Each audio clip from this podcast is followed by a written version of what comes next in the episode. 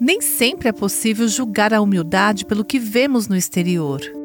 Deuteronômio 8 diz que Deus humilhou seu povo no deserto, ou seja, os filhos de Israel que tinham acabado de ser resgatados da escravidão brutal no Egito.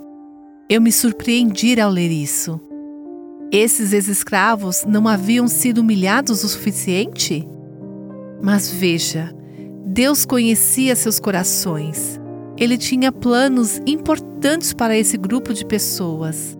Ele tinha um plano redentor que era muito maior do que essa geração, e para que seu plano fosse cumprido, eles precisavam de mais humildade. A Bíblia diz: humilhe-se e Deus derramará graça sobre você. Deus queria derramar sua graça sobre os israelitas. Se você estiver andando pelo deserto, Lembre-se de que Deus tem um plano para você, assim como ele teve para com o povo de Israel. Ele quer derramar graça sobre você e ele o fará, se você permitir que ele a humilhe.